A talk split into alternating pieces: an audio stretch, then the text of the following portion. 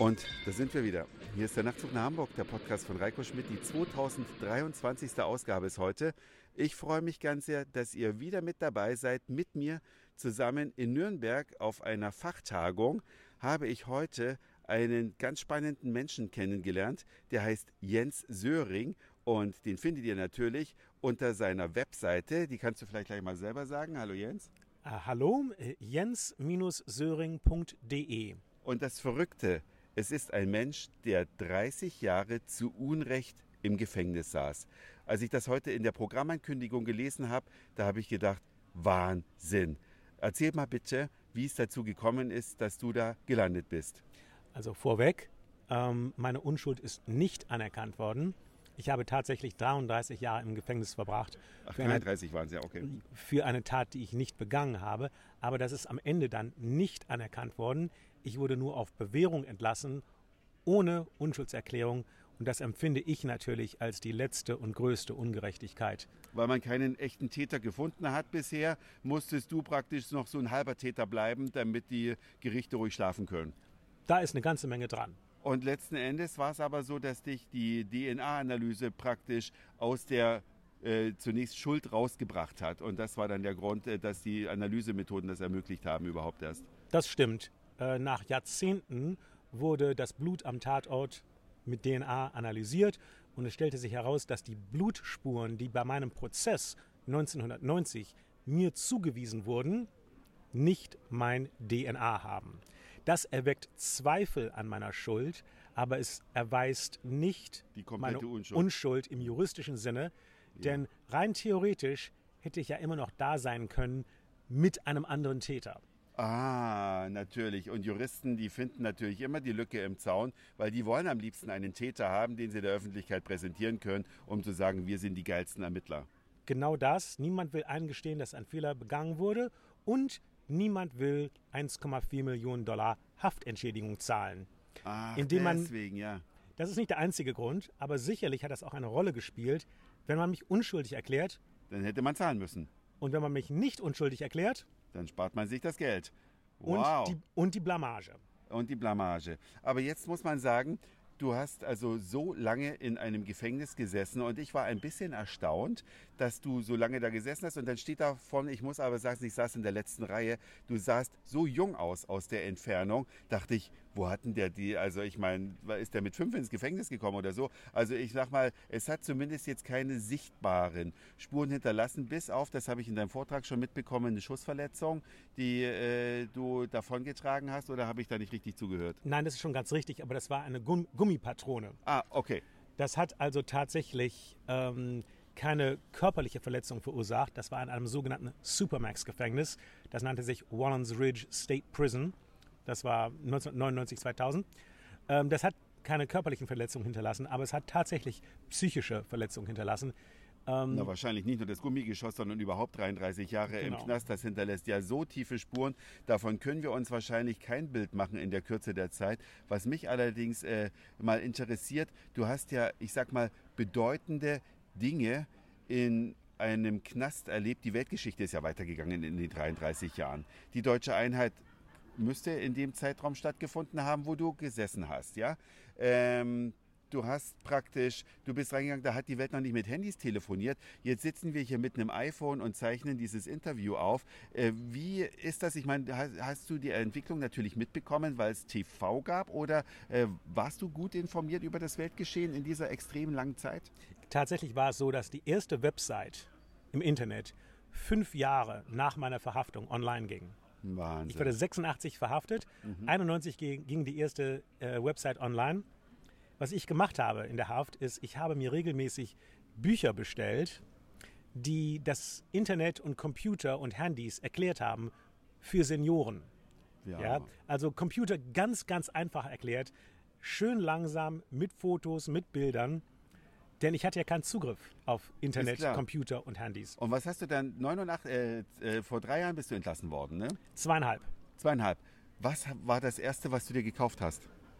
War das das iPhone oder? Das iPhone wurde mir tatsächlich ähm, am Flughafen schon überreicht. Da wurde die tatsächliche Kette des Bundesstaates Virginia mit der elektronischen Kette des Apple-Konzerns ersetzt. Und ich fühlte mich sofort wieder in Gefangenschaft genommen, aber dieses Mal von den gutmütigen Herrschern aus, aus Cupertino. Cupertino. Ja, also wir machen das Interview heute auf einem Apple iPhone. Steve Jobs, wir huldigen dir. Ach so, den Tod von Steve Jobs hast du natürlich dann Hab auch, ich mitbekommen. Äh, auch mitbekommen. Ja. Wer ist der Typ jetzt? Tim irgendwas. Tim Cook. Tim ja, Cook. Mir, also ich bin ja so ein bisschen pikiert jetzt, weil ich bin äh, sehr gerne in dieser äh, Welt unterwegs, weil ich arbeite mit einem äh, mit Apple Equipment und ich kaufe sie mir, weil sie halt die professionelleren Maschinen sind. Aber ich will jetzt keine Werbung für Apple nein. machen. Es geht ausschließlich jetzt um dich mal. Du nein, nein, nein. Es, es, es ist mein Lavalier-Mikrofon und es hat einen Lightning-Anschluss, denn auch ich bin im Team Apple. Ich bin auf der richtigen Seite. Alle Zuhörer können sich, sich richtig sicher sein. Nein, bloß kein Android, immer ja. nur Apple. Ja, da ist man auf jeden ich Fall bin auf, auf, richtigen der, Team. auf der anwenderfreundlichen Ich bin auf dem richtigen Seite. Team. Alles ja. klar. Aber was war das Erste, was du dir denn selbst gekauft hast? Also was, was, was war so eine Begehrlichkeit, wo du 33 Jahre drauf gewartet hast? Das Erste, was ich mache, wenn ich rauskomme, ist das und das. Das kann ich mir, daran kann ich mich tatsächlich nicht mehr erinnern, was das allererste ist, was ich mir gekauft habe. Oder eines der ersten Sachen. Ähm, es war so, dass die, die Auswahl im Edeka hat mich überwältigt. Mhm. Denn ähm, gerade das Gefängnisessen in den Vereinigten Staaten ist ja unfassbar abscheulich. Mhm, ja. ja. Und man hat ja gar keine Wahl. Ich Aber dann kam ich raus das, ja. und konnte sehen, es gab so eine unfassbare Auswahl. Das war geradezu erdrückend. Wie viele verschiedene Arten Wurst gibt es an der Wursttheke? Wie viele Arten?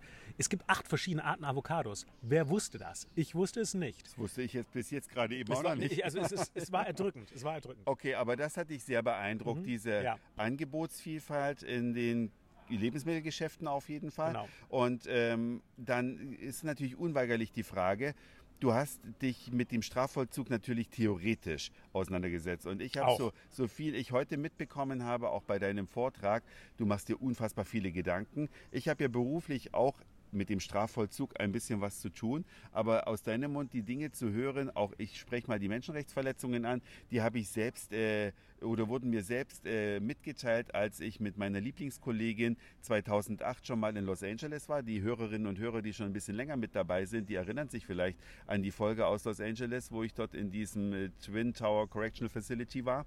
Aber das, was du erlebt hast, das geht natürlich auf gar keine Kuhhaut. Es ist so fürchterlich, dass ich es jetzt auch gar nicht weitergeben möchte. Aber du hast mehrere Bücher geschrieben. Welche würdest du jetzt zum Beispiel meinen Hörerinnen und Hörern empfehlen, die jetzt nicht tief in der Materie stecken, aber die vielleicht einfach mal wissen sollten, wie es einem geht, der unpraktisch äh, berechtigt im, im, Gefängnis sitzt. Welches also, deiner Bücher würdest du sagen, sollte man da lesen? Mein letztes Buch, ähm, das letztes Jahr erschienen ist, mein Bertelsmann Verlag heißt Rückkehr ins Leben. Aha. Da erzähle ich äh, von meinem ersten Jahr in Freiheit, aber natürlich auch immer im Spiegel, ja, in der Reflexion der 33 Jahre der Haft. Da erfährt man also auch sehr viel über die Bedingungen im Strafvollzug. Und das würde ich also anraten als Einstieg. Ich habe tatsächlich sieben Bücher veröffentlicht, sechs während meiner Haft und eins nach meiner Entlassung. Ähm, ja, und das Thema Gefängnissystem in den Vereinigten Staaten ist aus meiner Sicht zu Recht von großem Interesse hier in Deutschland, denn es ist äh, unfassbar grausam. Und du hast das auch miterlebt in diesem Twin Towers Correctional Center. Ähm, da wurde es mir aber nur mitgeteilt. Ich habe es nicht erlebt. Das ist nochmal was völlig anderes. Ja. Aber ich fand es schon empörend, mir das anhören zu müssen, mit was für einer Selbstverständlichkeit da von Menschenrechtsverletzungen gesprochen wurde, wo ich dachte, das hat er jetzt nicht gesagt. Aber wenn man das erleben muss, das ist ja nochmal eine ganz andere Qualität. Und ich war da vielleicht drei Stunden drin. Und, und ich 33 war, Jahre. Ich war 33 Jahre drin. Beziehungsweise war ich drei Jahre oder fast vier Jahre im Gefängnis in England in Auslieferungshaft und dann knapp 30 Jahre in Virginia, was natürlich ein besonders strenger Staat ist. Ähm, ähm, Virginia ist einer der Südstaaten. Daher spielt diese ganze Geschichte der Sklaverei und des Rassismus ein in das Justizsystem und in den Strafvollzug in Virginia. Das ist eine wirklich harte, harte Haftbedingungen in Virginia. Auch wenn man bedenkt, was das für Wärter sind, welche gesellschaftliche Schicht arbeitet überhaupt als Wärter. Natürlich würde man bei uns sagen, das ist der allgemeine Vollzugsdienst. Man darf ja nicht Wärter sagen, weil das auch diskriminierend ist, aber dort trifft es wahrscheinlich sogar noch zu. Das sind ja keine Beamte, drüben. Ich ja. habe hier bei der Fachtagung heute mitbekommen, dass JVA-Beamte in Deutschland tatsächlich Beamte sind und sie bekommen eine Ausbildung, die ist zwei Jahre lang. Das ist unfassbar in Virginia. In Virginia äh, dauert die Ausbildung, um Gefängniswärter zu werden, Correctional Officer, zwei Monate und man bekommt einen Stundenlohn von 17 Dollar. Das ist etwa 14, 15 Euro. Das bekommt man hier in Deutschland bei Aldi an der Kasse.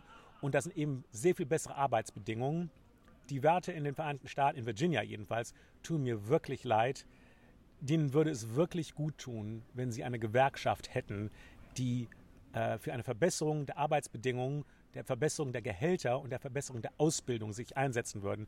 Aber das ist leider nicht und der Fall. Und damit auch eine Verbesserung des Justizvollzugs und ein Gewinn Natürlich. für die Insassen. Jens, du bist äh, tatsächlich, ähm, ja, mit fünf Minuten haben wir jetzt überzogen, also eine absolute Ausnahme. Meine Podcasts sind eigentlich immer nur fünf Minuten lang, aber ich denke, es war zumindest sehr interessant für die Hörerinnen und Hörer, mal einen ganz kleinen Einblick zu gewinnen. Und wer das jetzt vertiefen möchte, der geht auf Jens Söring jens-söring.com war es, ne? Jens-söring.de. Jens und kann sich da weiter informieren oder er holt sich das Buch, weil das ist Rückkehr ins Leben. Rückkehr ins Leben und kriegt dann einen tieferen Einblick.